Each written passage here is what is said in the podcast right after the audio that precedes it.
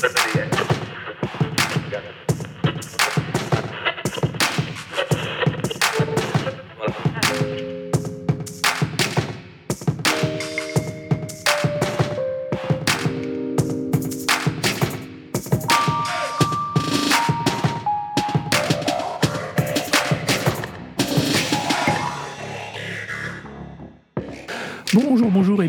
Ce second épisode de ce nouveau podcast. Comme la dernière fois, on vous parler de musique que l'on veut vous faire découvrir ou redécouvrir. Et quand je dis on, c'est moi, Arnaud, et mon partenaire dans le crime.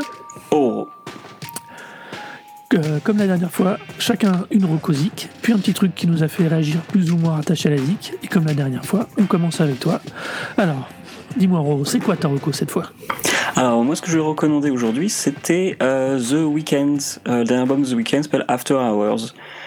Alors c'est un peu différent par rapport au, au précédent parce que forcément c'est beaucoup moins saturé, voire pas du tout. Euh, c'est même très très très pop. Mais euh, je voulais parler de cet album parce que c'est un album qui m'a beaucoup, enfin qui m'a un peu surpris, même si je connaissais un peu The Weeknd. Et je sais pas si toi c'est ton cas.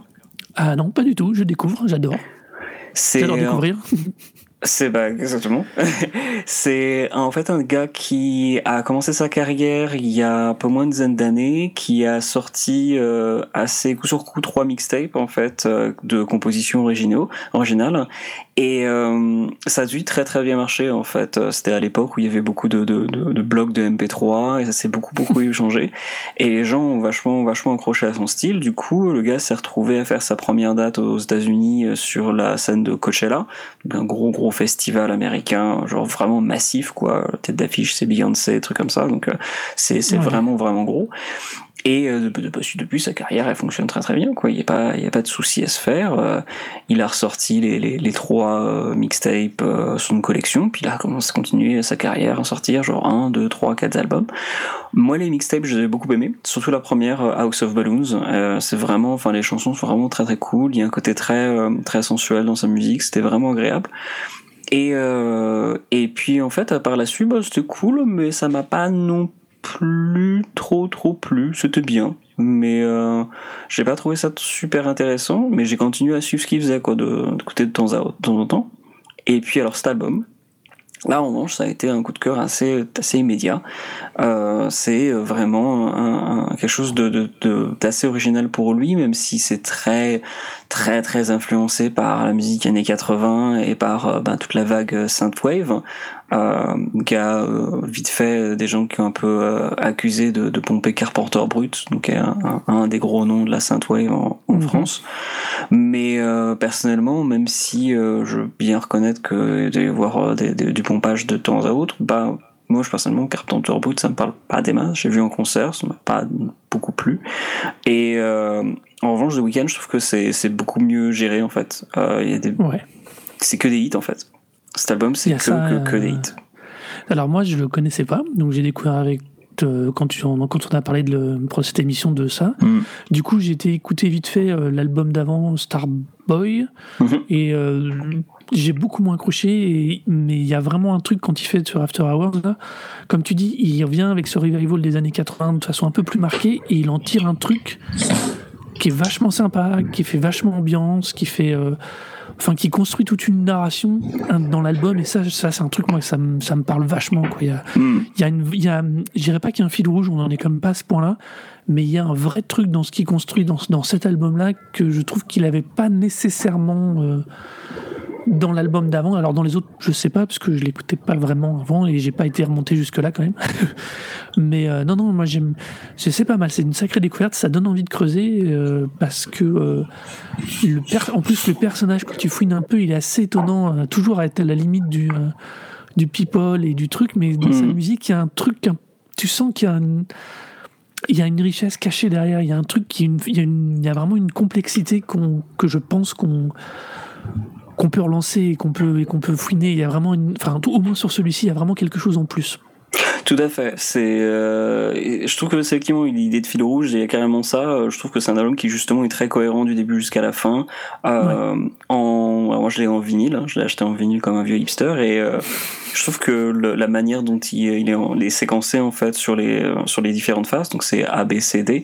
Euh, c'est en fait, il est assez pensé pour ça. C'est particulièrement visible en fait sur la phase C puisqu'il y a les trois en fait gros singles euh, dessus, euh, so Blinding Lights, In Your Eyes euh, et Save Your Tears qui sont dessus, qui sont les gros gros morceaux ultra 80s quoi. Il y a un peu de des, des touches un peu années 80 mm. vite fait au début, mais il y a un truc qui m'a marqué particulièrement, c'est je crois c'est sur le morceau Skate Live euh, c'est le, le, quatrième. En fait, il y a un passage où euh, t'entends les euh, la, la, batterie en fait, enfin un truc qui ressemble à la mhm. batterie de, de, Phil Collins dans euh, India Tonight. C'était le tout tout tout tout tout tout. Oui, une espèce de ligne de basse très étrange derrière. Ouais.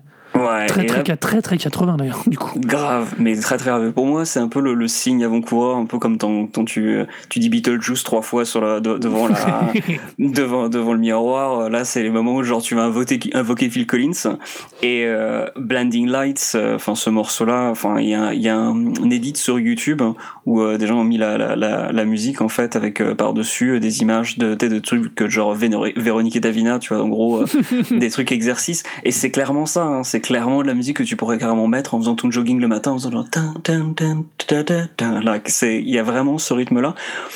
Mais enfin, si ça fonctionne, si le morceau défonce, moi je m'en fous en plus du jogging en ce moment. Donc j'ai, abandonné tout espoir de, de ne pas, de toute prétention de ne pas pouvoir apprécier ce genre de choses. C'est totalement, totalement dans mon créneau. Ouais, il y a un truc, il y a un truc, il y a un mot, tu vois, c'est le mot que j'ai noté, que j'ai noté là dans mes notes en l'écoutant. Il y a un côté au final super onirique dans mm. l'album. C'est quelque chose, une espèce de transcendance un peu fantasy euh, par moment. Euh, ça va avec aussi un truc qui m'a un peu surpris quand j'ai quand j'ai regardé un tout petit peu en détail l'album, c'est la longueur des morceaux. Euh, à notre époque, qu'ils fassent des morceaux non calibrés, ça passe. Mais quand t'as plus de la moitié de l'album dont les morceaux font entre 4 et 5 minutes, dont un de 6, ça c'est à part dans euh, un peu dans une partie du métal, euh, le, rôle de rock symphonique, tout ça, où ils ont tendance à faire traîner. Et si c'est pas souvent qu'on a à ce point euh, des durées qui se et puis ils tirent facilement vers les 4 minutes et ça c'est pas très courant et c'est pas mal. Ça lui, ça lui permet vraiment de construire à chaque fois son monde dans, mm. par morceau et ça c'est vraiment pas mal. Tout à fait. L'album entier dure une heure, euh, un peu plus d'une heure, et c'est vrai qu'au final on la sent pas passer du tout cette heure, quoi. Elle est. Euh, et puis alors un truc aussi à prendre en compte, hein, c'est un disque de pop, hein, clairement, euh, là totalement à fond pop, mais qui veut dire pop, qui veut dire pop dit euh, compositeur, donc le The Weeknd, c'est un, un, chanteur, hein, il écrit ses paroles, je suis sûr qu'il est en studio avec les compositeurs avec qui il bosse, mais euh, il a bossé avec des faiseurs de hits en gros, hein, tout l'album, il est composé par, euh, il y a quatre personnes qui sont euh, dispersées sur les morceaux, notamment un mec, je crois qu'un suédois, qui est un gros gros gros faiseur de hits, qui a bossé avec énormément de monde, du genre Ariana Grande et tout, c'est... Mhm. C'est vraiment très très très marqué comme ça. Il euh, y a un gars qui est producteur plutôt de rap qui s'appelle, euh, enfin dont le pseudonyme c'est Metro Boomin. Euh, Metro Boomin, enfin moi je trouve son pseudonyme vraiment génial. J'ai rien que le nom, c'est déjà un truc de ouf. Là, il a, j'avais découvert son, son nom, je suis, il y a un album avec, euh... ah putain mince, euh, pas Denzel Curry, mais un, autre rappeur, Travis Scott. Je crois, je crois qu'il y a un album avec Travis Scott. Et j'étais genre Metro Boomin, mais qu'est-ce que c'est que ce, ce truc? C'était vraiment bizarre. Mais ouais, ce type, c'est un gros gros faiseur, faiseur de hit. Il fait, euh, mais c'est lui qui produit euh, le morceau Escape from, from, LA, je crois, et il produit justement mmh. les titres les plus 80s du, du lot, quoi. C'est. Ouais, Il y, a, vraiment, ouais, carrément, il y a vraiment une volonté, je pense particulièrement The Weeknd, de, du chanteur, de dire genre non, non, mon album, je veux qu'on compose des morceaux comme ça, vous me faites des trucs un peu comme ci, comme ça, mais je veux un truc comme ça, et donc ils sont partis sur l'idée, genre on s'en fout de, de, de, coller au format radio, euh, ça va aller. C'est limite un, un, album qui était, enfin, pas prémonitoire, vous ne pouvez pas, pas savoir qu'elle allait avoir un, un confinement, mais euh, le fait que les ouais. gens soient obligés un peu de l'écouter chez soi, que tu as une autre approche en fait de la musique parce que t'es es un peu coincé toujours à voilà, bah au final ça ça ça marche parfaitement sur ça. Euh, petite note aussi un peu à part euh, par rapport au mec The Weeknd, donc c'est quand même un type qui euh, bah maintenant voilà il était de thunes quoi. Euh, mais euh, quand il y a eu justement les euh, les, les, débuts de, du mouvement Black Lives Matter, enfin pas les débuts, mais euh, le renouveau en fait, le, redé, le, redémarrage en fait des gros mm-hmm. de, médiatiques de, de, de, Black Lives Matter. Il y a eu tout un mouvement qui a été fait pour l'industrie de la musique par des, des activistes nord-américains de dire genre ben on fait une journée où on, on, arrête tout, on fait des carrés noirs et tout ça. Et en fait, lui a sauté par-dessus euh, parce qu'il a commencé à filer, il a filé de la thune, je crois qu'il a filé 200 000 dollars. Et euh, son message, ça a été de dire genre, ouais, euh, si vous avez des sous, je parle les majors, ce serait bien que vous donniez des sous aussi. et en fait, à partir de là, les gens ont commencé à filer un paquet de thunes, quoi. Donc le fait d'ouvrir sa gueule, en fait, ça, c'était délibérément, il l'a fait délibérément pour dire genre, ok les gars, moi je donne des sous parce que j'ai plein de sous mais vous aussi vous êtes pété de thunes et vous profitez euh, du euh, ben, de ce que ce qu'on a ce qu'on appelle le black gold quoi enfin mhm. l'industrie noire enfin l'industrie de la musique profite énormément des artistes noirs et le fait de noir américain de dire genre voilà enfin donner des sous quoi faites quelque chose euh, ben ça ça je pense un peu euh, pousser un petit peu l'engrenage pour dire genre allez okay.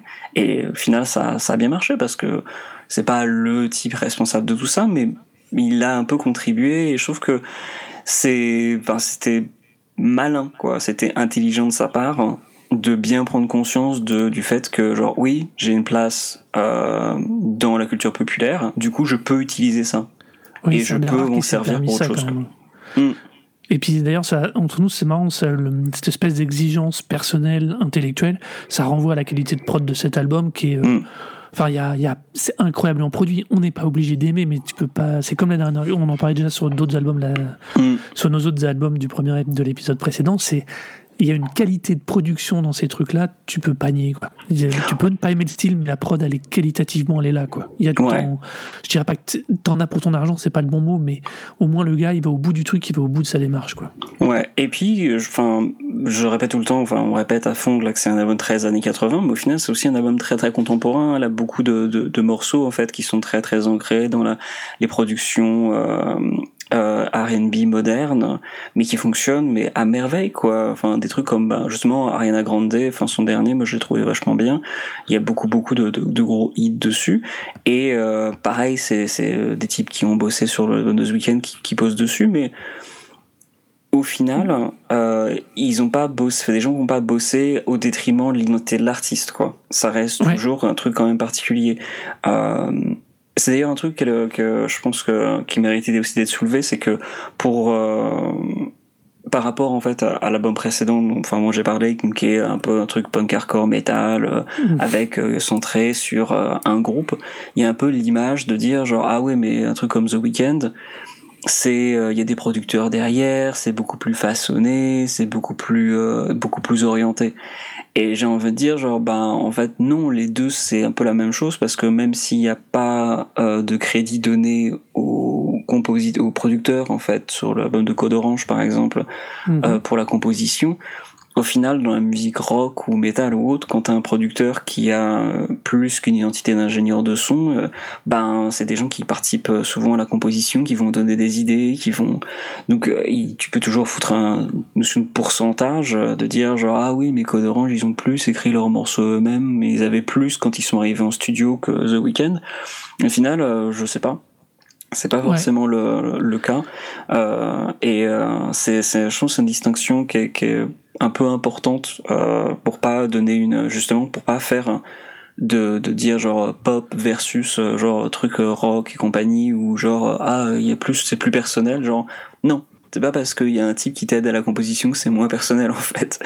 Des gens comme ça qui t'aident à, à, à, faire en sorte que ton morceau y sonne en fait. Ça s'appelle des producteurs. Et genre bah quand t'as un producteur bah dans n'importe quel milieu de toute façon ils font tous un peu le même travail. Ils sont pas juste là pour presser les boutons et dire genre on va relever les niveaux genre non non. Ils sont là aussi pour dire genre ton morceau il serait peut-être mieux si tu le faisais comme ça mais ça me fait euh, penser tu vois ça c'est je pense qu'en réalité c'est une distinction entre euh, Là, on a une musique qui va dire est très euh, synthétique au sens par le choix des instruments, mm. les nappes, le sampling et tout ça.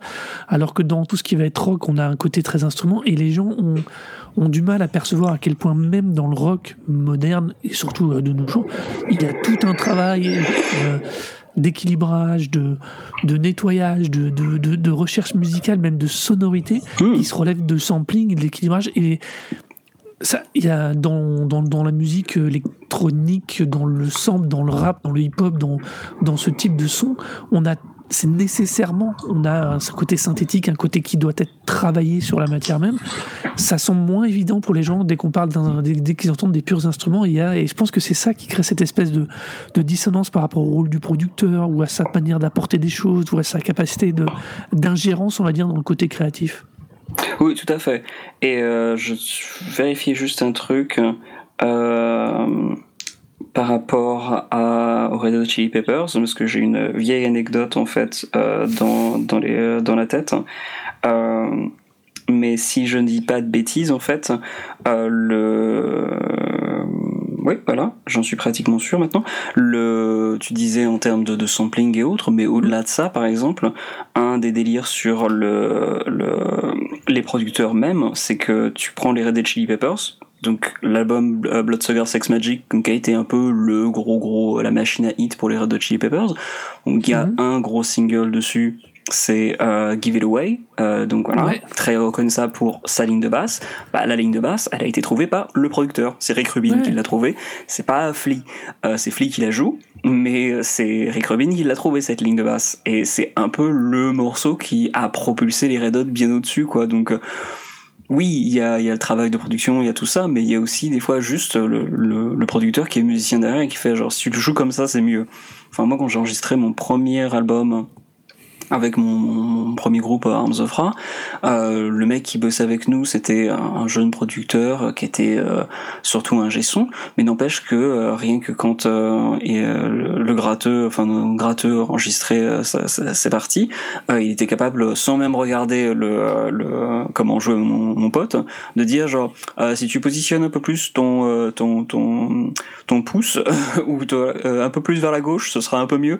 Et genre voilà, il, il, orientait la manière dont on enregistrait, il trouvait une manière de, de, de faire, euh, une manière différente de faire les choses. C'était encore plus vrai quand on a bossé avec euh, pour le dernier album avec euh, euh Cyril Gachet, qui nous a carrément amené un, un ampli qui a été fait par un de ses un de ses colocataires. Et c'était un ampli je crois 3 watts ou un truc comme ça un truc mais vraiment genre à l'ancienne avec un son super rock et super électrique et super chaud. Et en fait il nous a fait bosser avec. Et euh, enfin nos morceaux sont 10 000 fois mieux grâce à cet ampli qu'il a, qu'il a amené quoi. Et ouais, on lui a pas demandé de l'amener quoi. Il a juste venu avec en disant genre les gars vous devriez essayer avec ça. Et on fait genre oui oui on veut ça. Et en fait, ah, mais ça c'est dans, dans, ce type de création il y a le regard extérieur c'est tellement il y a un effort sur le long terme, un peu mm. comme pour un film ou comme pour euh, certaines formes de création de dessin ou de création ou de BD, tu vois, qu'il faut nécessairement à un autre un regard extérieur.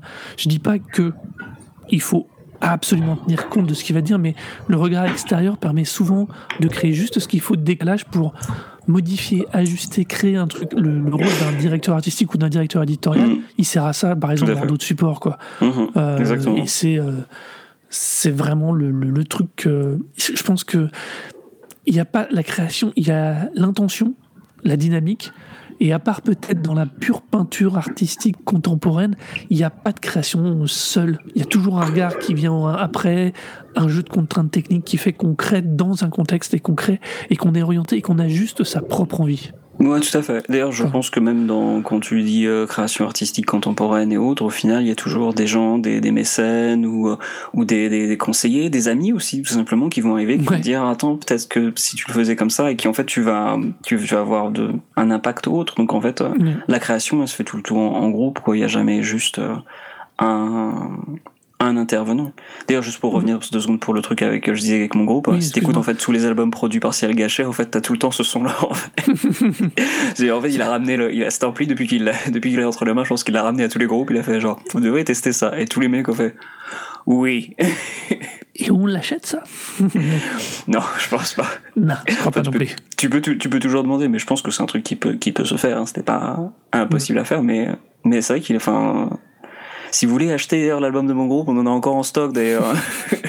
Faut qu'il parte. le lien à la fin. on va, on de faire ça, ouais.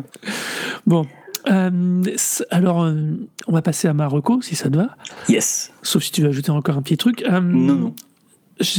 quand on a préparé cette émission, on, a, s'est envoyé nos liens, et quand j'ai écouté ta reco, et qu'après avoir réécouté la mienne, on a, il y a, il y a une, comment dire, il y a il y a un jeu de ressemblance, de d'ambiance, de construction entre les deux. Alors moi, c'est bien plus pop, c'est un petit peu moins euh, R&B, ça a moins ce côté, euh, euh, comment dire, ça a moins ce côté bah, black, on va dire. Je vois pas de mot sans être négatif, sans vraiment Non, c'est très.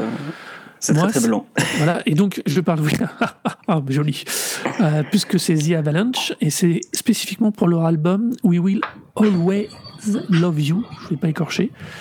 Euh, je suis surtout arrivé sur cet album par le titre, euh, leur titre qu'ils ont fait en featuring, qui est avec The Divine Corp et MGMT. Euh, The Divine Corp, donc, qui est le titre du morceau avec MGMT et Johnny Marr.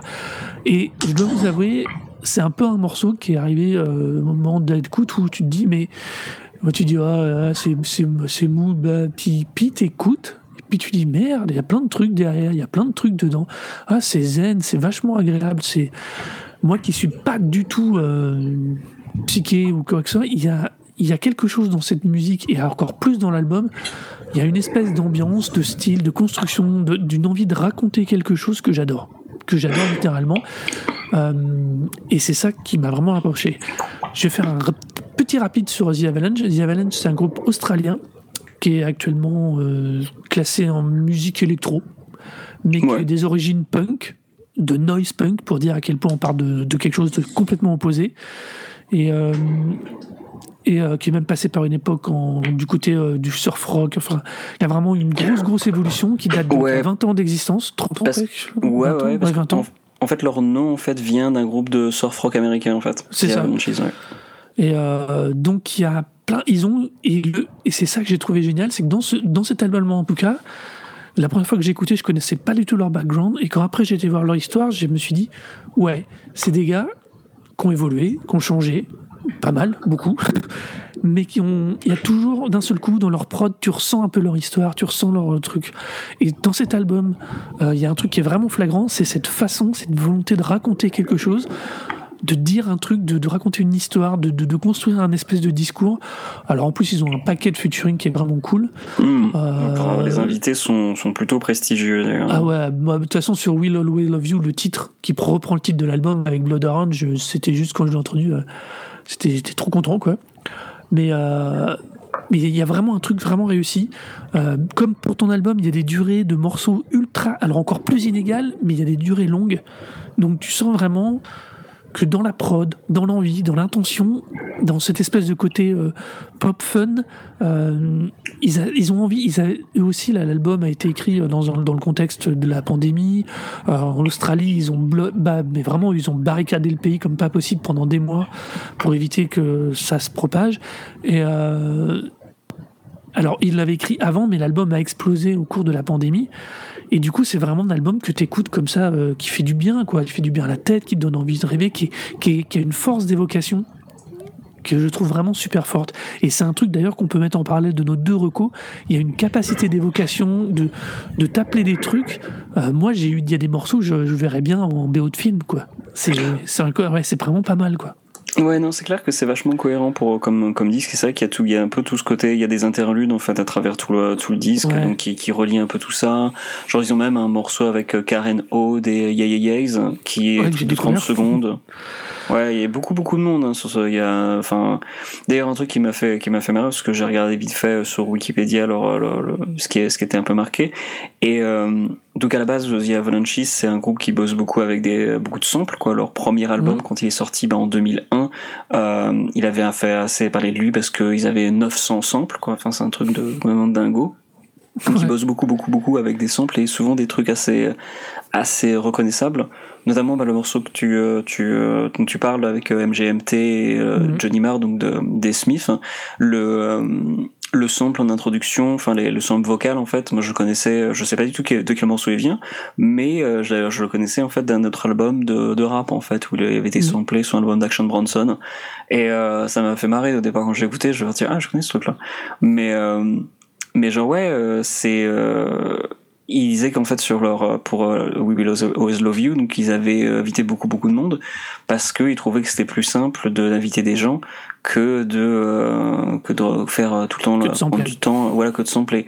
Ils disaient genre mais mec euh, T'as vu aussi le carnet d'arrest, genre ouais, c'est vrai que c'est plus simple d'inviter des gens que de sampler, euh, de galérer à trouver un truc qui correspond, mais ton carnet d'adresse, il correspond, il a quand même Rivers Cuomo des euh, de Weezer, donc il a Néné Chéri, il a euh, Tricky qui fait deux morceaux dont un où il a du vocodeur dessus, je sais même pas.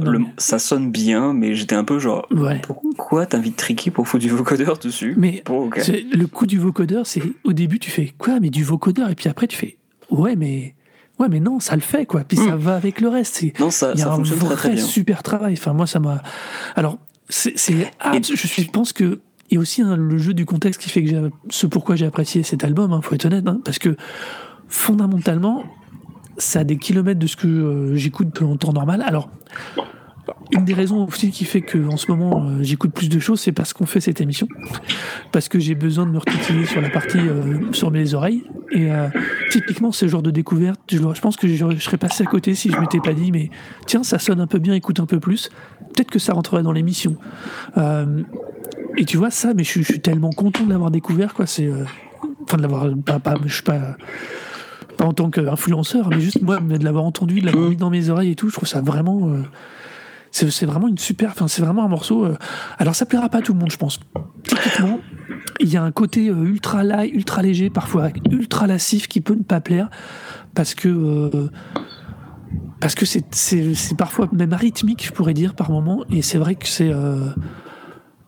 Enfin, ça peut, ça peut être chiant. ouais. J'ai pas trouvé ça chiant. Alors, ben, moi, justement, je, fais partie des gens qui n'ont pas tant aimé cet album-là, notamment parce que j'ai, euh, je connaissais un peu plus Yavan Cheese, ben, l'album précédent. Euh, moi, le premier, en fait, je me souviens quand il est sorti parce que, bah, voilà, on avait parlé un petit peu, mais, et mon frère l'avait acheté à l'époque, donc c'était en 2001, ça remonte à très longtemps maintenant. Mais, euh, t'avais 19 ans quand même. Mais, euh, mais en fait, le, le, le deuxième, quand il est sorti, moi, j'avais bien aimé en 2016, il était sorti ce, ce deuxième album, et il y avait un morceau, enfin il y a plusieurs morceaux d'ailleurs qui m'avaient plu, il y en avait deux avec euh, Danny Brown, donc le rappeur Danny Brown, qui était vraiment cool, dont un où c'était Danny Brown et MF Doom, donc plus, mhm. deux très, très très très bons rappeurs, et un autre morceau, où il y avait euh, euh, mince, euh, un collaborateur des Beastie Boys en fait, qui, qui, qui bossait en fait qui, était sur un, des morceaux, euh, Bismarcky, voilà, Bismarcky euh, qui, qui, a, fait un des morceaux. Et euh, moi, l'album avait bien plu pour ça, mais il avait un côté euh, beaucoup plus beaucoup plus rap en fait. Il y avait plus de beats, il y avait plus plus à travailler sur les rythmiques. Et justement, quand j'ai quand j'ai vu The Avalanche, j'ai fait genre ah tiens The Avalanche, tiens un nouvel album. J'ai écouté, je vais là ah, mais ils sont où les rythmiques ouais, non, mais... C'est très très épuré à ce niveau-là. C'est justement, comme disait, vachement, enfin, le, côté un peu rêve, un côté euh, vachement mm. ambiancé, très très pop. Euh, limite un peu, euh, un peu disco par certains moments. Il y a un morceau avec Perry Farrell de, ah de Jane's Addiction. Et qui est, qui est très, qui a, qui a, une, une, ligne de, de basse un peu disco derrière. C'est c'est c'est bien, c'est c'est très très c'est très très pop, mais du coup moi ça m'a moins parlé. J'étais un peu genre. Ouais. Bah tu vois moi c'est typiquement c'est l'inverse, c'est le c'est côté c'est cette légèreté au final qui m'a qui a fini par m'accrocher et qui fait que j'aime cet album. Et puis la cohérence, la cohérence de mm. bout en bout, le truc. Il y a eu des moments alors dans un tu vois dans un autre style le niveau de cohérence pour moi que j'ai retrouvé c'est un, pas certains albums de Diane Vort tu vois c'est mm. ça le style est complètement différent hein, mais t'as un ensemble, t'as un album qui est un ensemble fini, quoi. C'est euh, et ça j'aime bien. Moi j'aime bien quand au bout d'un bout à l'autre, t'es porté par une émotion, on joue avec ton, avec ce que tu ressens, et mais, mais d'un bout à l'autre, euh, tu, tu sens pas là, tu dis ah bah tiens là je fais un autre morceau, là je fais un autre morceau. Il y a une espèce de, de comme tout à l'heure, il y a une logique de continuité, d'ensemble, mmh. de cohérence que j'adore. Ouais, et d'ailleurs, euh, à la base, quand on avait parlé pour l'émission, on avait parlé des Beastie Boys. Ouais. Et euh, je trouve que justement, en fait, le The Avalanche, c'est un groupe en fait qui fait un peu suite aux Beastie Boys par certains aspects, particulièrement en fait pour l'album Paul's Boutique, euh, des Beastie Boys, qui est aussi un enfin pas un agglomérat parce que c'est que ce serait un peu euh, dire du mal de l'album, mais ouais, c'est il y a énormément de samples, enfin qu'il y a juste une centaine en fait, pareil à, The Avalanches, le premier c'est rien du tout, mais qui est qui est aussi blindé blindé de samples et qui qui fonctionne aussi comme un comme un, un, tout très cohérent avec une une progression à travers tout le disque et euh, je trouve que, enfin, The Avalanche, c'est vraiment ça, quoi. C'est un truc qui, c'est des gens en fait qui non seulement par leur travail sur le sample, mais aussi parce que bah, ils utilisent des des, des basses, des, des synthés, un peu bah, comme les Beastie, les Beastie Boys mhm. aussi, hein, sur euh, l'album qui a fait suite à euh, à euh, Paul's Boutique, donc sur Shake Your Head. Et je trouve qu'il y a vachement c'est un peu cette, cette continuité en fait du travail des Beasties sur euh, dans, leur boulot. Moi, ça me parle moins, beaucoup moins que les Beastie Boys, hein. mais euh, mais c'est c'est plutôt intéressant. C'est beaucoup moins. C'est moins rude celui-là. Celui-ci particulièrement, il est vraiment. il est ah, c'est moins New York en fait. Ouais, c'est ça, c'est pas faux. Euh, tu vois, il y a quelques années, ce genre d'album, euh, dans les années 70, on dit que c'était un concept album, tu vois, hmm. typiquement, euh, mais sans le côté chiant. ouais, enfin, sans, le côté rock progressif à base de genre, je vais vous raconter une histoire, tourner la chiant, quoi. Moi, un petit peu, ouais. Je, le rock progressif, là, ça passe pas pour moi. Bah, j'ai le même souci, mais à ce niveau-là, moi, le... non, j'y arrive pas. Mais chacun ses goûts. Tous les goûts sont dans la nature. Il y a juste des goûts plus discutables dans la nature. ouais, donc voilà, donc euh, ce Will Always Love You euh, m'a déjà m'a permis de le découvrir. Moi, je connaissais pas The Avalanche. Et euh, du coup, j'ai coché dans ma écouter plus tard les deux précédents. Déjà, en plus, ce que tu m'en dis fait que je pense qu'il y en a au moins un autre que je vais apprécier, pas du tout pour les mêmes raisons. Hmm. Mais vraiment, je trouve que c'est un album du, c'est un album du moment. Quand tu as besoin de te faire un truc, de, de, de dire, bah, il fait 1h11, il est pas long euh, tu te fais, euh, tu besoin peut-être de te concentrer sur un truc en même temps, pas peut-être en même temps que tu fais autre chose, mais, euh, mais juste que tu as besoin de te détendre, de te focaliser sur un truc simple à exécuter où as ton cerveau ou tes mains n'ont pas besoin de faire autre chose et du coup tu peux en profiter en même temps de la musique. C'est typiquement l'album qui est parfait pour ça pour moi.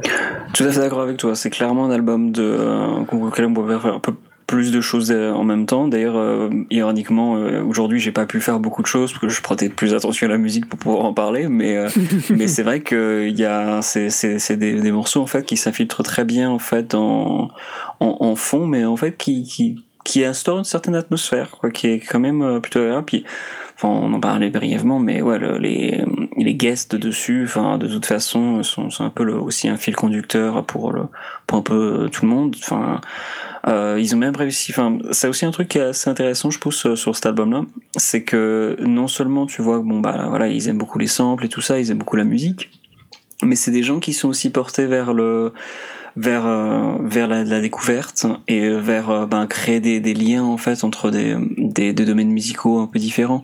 Donc bah il y a Peripheral de sur l'album, mais t'as euh, euh, par exemple il y a un rappeur qui s'appelle Pink Sifu qui est sur euh, mhm. qui est sur un des morceaux. Et que moi j'ai découvert cette année qui est un, un, jeune rappeur en fait qui est, euh, qui est qui commence plutôt très bien qui est vachement qui est assez prisé en ce moment mais euh, qui est qui est un rappeur indé quoi et qui se retrouve sur sur cet album là il y a aussi donc Denzel Curry, Denzel Curry qui est un rappeur qui marche plutôt bien en ce moment. Mais sur le même morceau t'as Sampa the Great qui est une rappeuse en fait qui est signée sur Ninja Tune et qui a sorti son premier album bah, l'année dernière je crois ou début de cette année je sais plus de toute façon, l'album, euh, de toute façon, le morceau Take Kind Your Dreaming avec Denzel Curry, Tricky et Sampa the Great, voilà. il, est carrément classe, quoi. Ouais, c'est vrai qu'il est, il assez mémorable, il fonctionne bien comme, comme, comme morceau. Et c'est des, ouais, il y a plein, plein, plein, plein de monde de très différents, en fait, à travers le disque. Enfin, ouais, Rivers Como, moi, j'ai pas euh, vraiment euh, trop noté. Ce qui est aussi un truc aussi avec les, les, les guests, c'est qu'ils sont pas mm. tant que ça mis en avant. Ils s'insèrent vachement dans la, la, continuité sonore, ils sont même au même niveau. Ça sert l'album et ça c'est génial quoi. Mais on a vraiment. Euh, pardon, excuse-moi. Excuse-moi, je me suis un peu étouffé là. Euh, ah oui, il faut, faut, que tu prennes de l'eau, mec. Donc Denzel Curry, ouais, on a vraiment la continuité. Hmm. Euh, c'est vraiment. Non, non, c'est un truc assez. Bah, ils servent l'album dans le bon sens du terme. Ils sont là, ils apportent leur truc mais ils servent l'ensemble et ça c'est vraiment vraiment moi c'est une des réussites alors moi il y a la moitié des gens que je connaissais pas que j'ai été découvrir après, que je, ou d'autres que je, dont je me souvenais, où j'avais déjà entendu les, les, certains morceaux, mais sans les voir, genre Denzel Curry. Mm. Euh, Quand j'ai revu son nom, j'ai fait ça me dit quelque chose, ça me dit quelque chose, va écouter. Et puis j'ai dit, ah bah oui, oui, celui-là, je, me souviens. Il y, a, euh, il y a- comme tu dis, il y a tout un jeu de relations. On disait qu'il y a beaucoup de guests, mais ils construisent euh, avec des gens. Il y a toute une tout un univers et tout un truc qui les sert. Enfin, moi, je reste sur cette logique d'univers, sur ce côté à nouveau. Mm. Tiens, comme pour l'autre, un côté un peu onirique à nouveau que j'adore. Quoi. Mais vraiment, c'est, mais c'est vraiment quelque chose qui, me... enfin, cette capacité de création sonore me, me fascine, littéralement. Je suis tout à fait d'accord, c'est c'est très très. c'est c'est abouti. Ouais, c'est ça, ouais, ça, et puis ça aboutit. Et il y a un respect autant de leur part que des gens qui font venir, du travail, justement, on en parlait tout à l'heure, du travail, de la dynamique créée par le groupe et par l'envie, par l'artiste. quoi. Et ça, c'est cool. Yep. Tu le sens, tu le sens dans la qualité. Non, c'est vraiment euh, un, disque, plus en plus, c'est un disque qui sort sur Universal, euh, donc c'est vraiment un disque qui pourrait être totalement un truc de major, quoi, mais au final qui est, ouais, qui est, qui est très, euh, enfin, malgré le fait qu'on parle qu'il y a beaucoup de morceaux vachement mémorables, au final, c'est c'est quand même un disque qui est, qui, ben voilà, 1h11, faut vraiment se mettre dedans, quoi. Et euh, c'est ça fait ça fait plaisir en fait de voir ça un, un disque comme ça. Moi, je, voilà, comme je dis, j'ai pas tant que ça aimé, mais au final, dans dans dans ce contexte de création artistique, euh, de, de- du fait que bah, maintenant euh, on s'oriente beaucoup sur euh, voilà, le streaming, euh, les, la difficulté des artistes à, à s'en sortir, de devoir un album en fait qui est autant créé, enfin un album choral avec tant de, de, de collaborations, tant de contributions.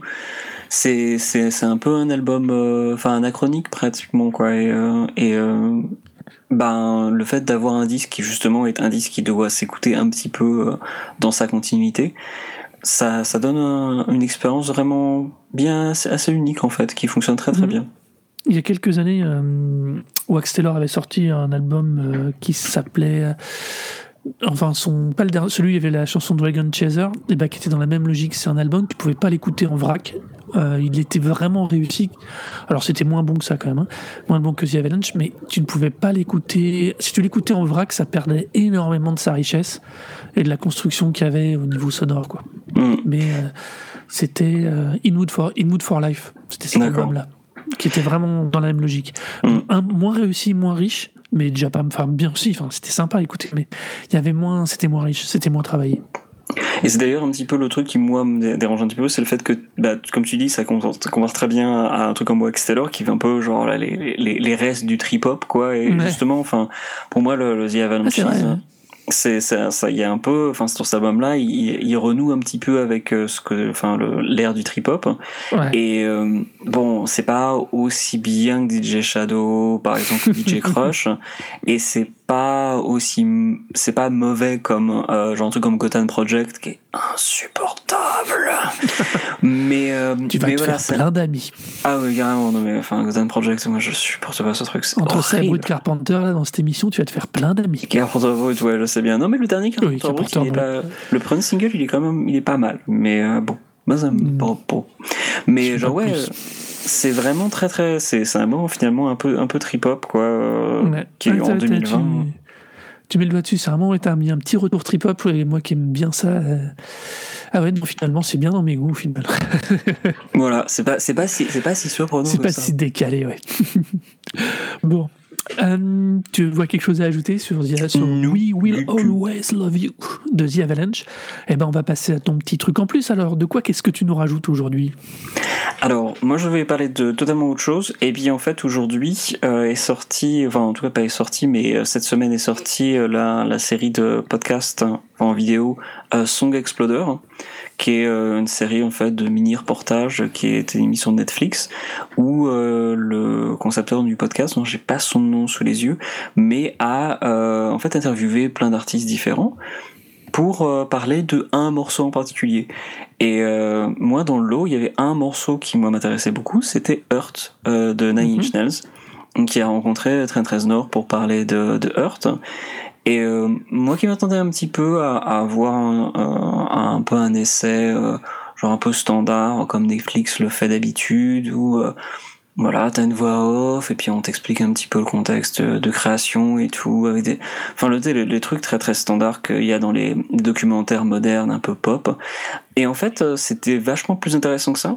parce que ben, la, le, personne qui, qui est derrière le, cette émission-là, euh, a fait un vrai vrai vrai travail de recherche. C'est-à-dire que il parle pas que du enfin il parle du morceau mais il parle vraiment de l'intégralité du de la création du morceau. Donc ils vont parler de la manière dont les instruments ont été enregistrés. Ils vont parler de la manière euh, des, des, différents textures différentes textures qui sont utilisées du contexte dans lequel les, les paroles ont été écrites. Il y a il fait un vrai vrai vrai travail de recherche euh, il a réussi, alors je pense que c'est disponible sûrement sur des sur des compilations, que, mais euh, il commence en fait à parler en disant genre alors euh, le, morceau, on voit on voit une version démo et genre il sort un enregistrement au piano de, de, de, du début de, du travail de sur Earth que moi j'avais jamais entendu quoi. Moi j'aime beaucoup Nine Inch quoi et c'est un truc que j'avais jamais entendu et euh, et euh, il parle donc avec euh, Reznor de, tout ça, de comment le, morceau évoluait, comment ce qui, comment il se plaçait dans la dans le contexte de l'album, donc de, de, de, The Downward Spiral. Et c'est, enfin, c'est vachement vachement intéressant. C'est 27 minutes, euh, super intéressant donc avec ce, ce type et euh, cette et puis l'intervention de Reznor qui lui raconte très très bien aussi le contexte de, création du disque, le contexte du morceau, ce qui en est devenu après quand ça a été repris par Johnny Cash. C'est c'est super intéressant, c'est 27 minutes vraiment. Et puis en plus, bon ben, Earth, c'est un, grand, je sais pas ce que toi t'en penses, mais c'est un morceau bah, grandiose quoi. Alors, je, alors, le morceau, oui, euh, c'est un gros morceau. Alors, j'ai pas eu le temps de voir, du coup, euh, les, euh, les vidéos de, qui sont sur Netflix, donc, on est bien d'accord, c'est sur mhm, Netflix, c'est ça, ouais. mais par contre, moi, tu me parles de Train Nord, tout de suite, je vais aller l'écouter, parce que moi, je, je l'ai alors, en dehors de Nine Inch Nails, moi je l'ai surtout euh, il est revenu dans mes oreilles par les BO de Social Network et de Millennium mm. de Fincher. Et, euh, et, et, cette signature sonore musicale qu'il fait sur ces deux putains de films, il m'a tellement retourné le cerveau, surtout sur Millennium. Euh, je l'avais vu du coup après en interview, pareil pour la BO, et c'est quelqu'un qui est incroyablement passionnant à écouter mm. parler de ce qu'il fait, de comment il le fait. Qui est... Alors, c'est pas qu'il soit pédagogique, mais il parle clairement avec des mots simples de ce qu'il aime et de ce qu'il fait. Et du coup, quand il rentre dans le détail, on n'est pas perdu, on est, alors on comprend peut-être pas toujours tout, mais on n'est pas perdu et on, on sent le, le, travail du gars, l'intention. Enfin, c'est vraiment super intéressant. Et quand je pense que juste avant on parlait de trip hop, tu vois, il y a un côté, mm. euh, on, est, on est bien thématique pour l'instant euh, sur l'épisode, c'est rigolo. mais ouais, très très énorme, mais tout, tout ce qu'il veut. ouais, mais Reznor, c'est un, un, peu un chef d'orchestre au final depuis le début, parce qu'il a toujours eu plein de collaborateurs différents. Euh, et puis bah c'est un type, je pense aussi, qui a fait beaucoup d'introspection parce qu'il est quand même passé de The Downward Spiral ou euh, après de la tournée, il a, enfin il, il l'évoque un peu dans le dans le dans l'épisode de, documentaire, mais il a euh, il a eu toute une période d'addiction quoi. Et puis bah il s'est remis les, les pieds euh, les pieds en place et puis ça veut rien dire ce que je dis, mais bon en gros il s'est un peu relevé et puis il a, il a fait genre exactement. Merci de, de, de, traduire ce que je voulais dire. Il a remis les pieds sur terre. Et puis, bah, il a fait, il a fait The Fragile, qui, moi, mm mon album favori Nine Inch quoi. Donc, euh, c'est, c'est, c'est un type qui, qui je pense, a, s'est posé les bonnes questions au bon moment et a réussi, en fait, à, se à mieux comprendre en fait pourquoi il faisait les choses. Et donc du coup il en est plus peut-être plus capable que d'autres à, à, expliquer en fait son truc. D'ailleurs tu dis la, la BO de, de Millennium. Moi j'ai le, je me suis chopé même la le triple CD ou ça ou de, genre il y a trois heures de musique quoi dessus. Ah non mais c'est incroyable. fond ça ouais. Mortel. Incroyable c'est non, mais c'est vraiment quelqu'un. Euh, c'est alors du coup j'ai ça. Tu sais là quand, quand tu l'as tu l'as mis tard en plus euh, du coup ce, coup, ce truc en plus. Je sais déjà que je vais demain si j'ai le temps je vais directement mater euh, le mater, mater celui-ci puis voir ce qu'il y a mm. d'autre dans cette liste parce qu'il y en a une, combien combien de, de mini émissions là. Je sais pas du tout, j'ai pas, j'ai pas maté, mais il y a quelques, il y a, genre je pense peut-être une dizaine. Et d'ailleurs, euh, pour l'anecdote, truc marrant, c'est que donc à la base c'est un podcast, mm. mais euh, c'est devenu en partie une émission parce que quand le créateur de la de l'émission et du podcast a interviewé Reznor en 2017, Reznor lui a fait genre, c'est bien ton podcast, tu devrais pas, en fait, je pense que tu devrais en faire une émission, tu sais. Et en fait, c'est parti du fait que, enfin, ça a été le, type qui a un peu mis la, petite graine de dire genre, eh, on pourrait peut-être faire peu plus que juste une émission sonore, quoi. Et euh, enfin, pour moi, ça, ça traduit bien le, le, truc aussi qui est fascinant, mais pour moi très très nord, hein, j'aime beaucoup ce bonhomme, c'est que euh, il a, enfin, non seulement il comprend sa musique, mais aussi il comprend son business. Mm, Et euh, quand, enfin, c'est un type qui s'est en, en, engagé dans la brèche de, du, de, du téléchargement et du partage. Euh, quand il a mis en, à, à, disposition beaucoup de ses samples, quand euh, il a mis euh, à un téléchargement gratuit des, des, euh, un grand un pan de d'une compilation d'instrumental qu'il avait composé le truc euh, Ghost donc il y avait trois volumes mm -hmm. d'instrumentaux qu'il avait composé et euh, en je sais plus dans quelle année ça remonte à, à pas mal plus dizaines d'années maintenant mais avant même que euh, avant ou après, je sais plus exactement, mais Radiohead en fait avait mis un, un de leurs albums à disposition et en fait dans le même même moment, dans le même euh, ces mêmes instants-là, Reznor a fait genre ok, moi je vous propose un truc, c'est vous mais vous pouvez télécharger 10 morceaux gratuitement dès aujourd'hui de ah, oui, cet album. Je me de cette histoire, oui et vous vous mettez le prix que vous voulez. Et puis ben euh, si vous voulez les, les, acheter et puis sinon vous avez les morceaux gratuits. Si ça vous plaît ben, vous pouvez commander en exemplaire physique tel truc tel truc tel truc. Et ça a fonctionné du feu de dieu immédiatement quoi. Et euh, ça a un peu continué à dire genre bah regardez enfin on n'a pas nécessairement besoin de, de major pour s'en sortir. On peut faire les choses un peu différemment. Je pense que c'était avant l'éclosion de Bandcamp. Donc c'est un type qui a, qui a été un, qui est un peu un meneur de jeu. Après ça bon bah il a re-signé sur un sur un label, mais il est parti après à bosser avec Dr. Dre sur Beats euh, quand ils ont commencé à faire un truc de streaming, je crois. Il s'était engagé là-dedans. Enfin, c'est, un type vraiment euh, créatif à plein plein plein de niveaux et euh, qui, euh, qui, qui, enfin, qui connaît le, le son, son, son, métier, quoi. Il voit euh, son le milieu et son milieu, ouais, et son mmh. milieu. Pour la, alors pour le truc, c'est donc Netflix Song Explorer. Il y a deux ouais, fois. Song il y a, Explorer, ouais. Il y a ce qu'ils appellent deux volumes de quatre épisodes chacun d'une demi-heure. Euh, du coup, j'ai été voir. Hein. Mm -hmm. Et par exemple, il y en a eu quatre. Les quatre premiers ont été lâchés le 17 septembre de cette année. Il y en a donc quatre. Les quatre nouveaux viennent d'être lâchés le 15 décembre. C'est vraiment. Euh, Là, tu l'as vraiment chopé euh, tout de suite, là. Ouais, bah, j'ai en fait j'ai vu un post, sur, un, un tweet euh, sur, euh... Sur, sur, le fait que il parlait vois, de a... et j'ai fait genre allez. Et dans la première, dans, la, dans les quatre premiers qui étaient sortis en septembre, il y, a, il y a REM qui revient sur Losing My Religion. Ah cool. Ça peut être intéressant. Et moi, je vois surtout Lin Manuel Miranda dans Wait for It de Hamilton. Et ça, je serais extrêmement curieux de savoir comment ce mec-là, qui est globalement connu quand même en Europe, enfin, en, ouais, en Europe, à part peut-être en Angleterre, comment lui, euh, j'aimerais bien savoir comment lui travaille sa création parce que c'est un mec qui est un monstre aux États-Unis, ultra connu pour justement ce musical-là, et ça serait très très curieux de voir comment il a travaillé parce que. Ouais. C'était, il faut imaginer que le gars transpose l'histoire de l'Amérique en comédie musicale. Donc il y a une, il y a une démarche là-dedans qui est déjà tellement anti-logique que je suis super curieux d'aller voir comment, ce qu'il, comment il en parle. Ouais, voilà. Et d'ailleurs, le, le, truc qui devait sortir cette année, euh, sa nouvelle comédie musicale, euh, c'est In the Heights. Euh, mm-hmm. C'est, enfin, rien que la bande-annonce, elle m'a mis des, elle m'a fait dresser les poils sur, sur, sur le corps, c'est magnifique.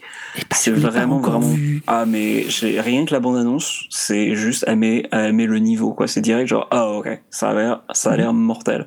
Et euh, pour euh, te redire aussi le nom du, de la personne qui a créé, qui est le présentateur de l'émission, donc c'est, euh, alors je vais écorcher ce nom, je suis vraiment désolé. Ah ouais, je te laisse euh, Irshikesh euh. Euh, je pense que je le prononce très très mal et euh, je suis vraiment désolé, mais c'est ce, ce type-là donc qui a créé le, le, le podcast et qui, qui le présente.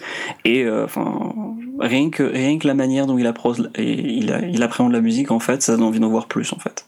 Parce qu'il y, y, a une vraie passion, il y a une vraie connaissance, il y a il, voilà, il apporte vraiment quelque chose. C'est pas juste un énième documentaire Netflix euh, à base de genre on interviewe des gens et puis ça va être rigolo. C'est non, c'est il y, a, y a une vraie connaissance quoi. Voilà. Son podcast s'appelait donc Son d'Explorer et c'est Netflix qui a transposé euh, les interviews, les mini-interviews, donc qui a donné en, en vrai, en, mm. du coup en, en, vidéo. Voilà. Maintenant, non, à mon avis, c'est plein de bonnes choses tout ça. C'est à voir. Alors moi, je vais être un peu plus léger dans mon truc en plus. C'est, euh, en vérité, c'est lié à, au podcast parce que c'est quelqu'un que j'ai entendu longtemps dans un podcast qui s'appelait L'Entrepode, c'est des Rouennais. Et dans l'équipe, il y avait une petite, il y avait une nana qui s'appelait Starlet et qui a son groupe de musique. Et bah, après le confinement, elle a décidé de se consacrer plus qu'à sa, qu'à sa musique, entre guillemets, qu'elle produit pour l'instant sur YouTube, enfin qu'elle dispose sur YouTube et après avec quelques albums. Donc voilà, c'est juste que j'adore ses covers. Elle a une voix que j'aime beaucoup, beaucoup, beaucoup. Euh, qui est super, qui est vraiment réussie. Elle la module comme il faut et euh, ça, elle fait pas, elle fait surtout de la reprise. Et euh, sa dernière reprise de Night Call de, le, de Kavinsky en version française, je la trouve vraiment incroyablement réussie. Et en plus, il commence à se chiader sur les clips et, et voilà. Donc c'est Saperly Starlet. allez l'écouter, ça peut que vous faire du bien dans cette saison. C'est pareil, c'est de la bonne zik, c'est super bien réalisé, c'est super bien fait. Et, et puis voilà, et puis c'est des gens du coin, donc voilà. Allez-y, c'est de la bonne chose. Et bien voilà, c'est la fin de ce deuxième épisode. On espère qu'il vous aura plu, ou pas. Enfin, vous pouvez nous dire ce que vous en pensez sur nos Twitter. Donc, oui, euh, plein, plein. Ouais, faites-nous plein de messages. Donc euh, pour moi, c'est Arnaud, A-R-N-O-D-O-U-C-E-T, Arnaud Doucet sur Twitter. Et pour moi sur Twitter c'est Oro, H-O-R-O-R-O.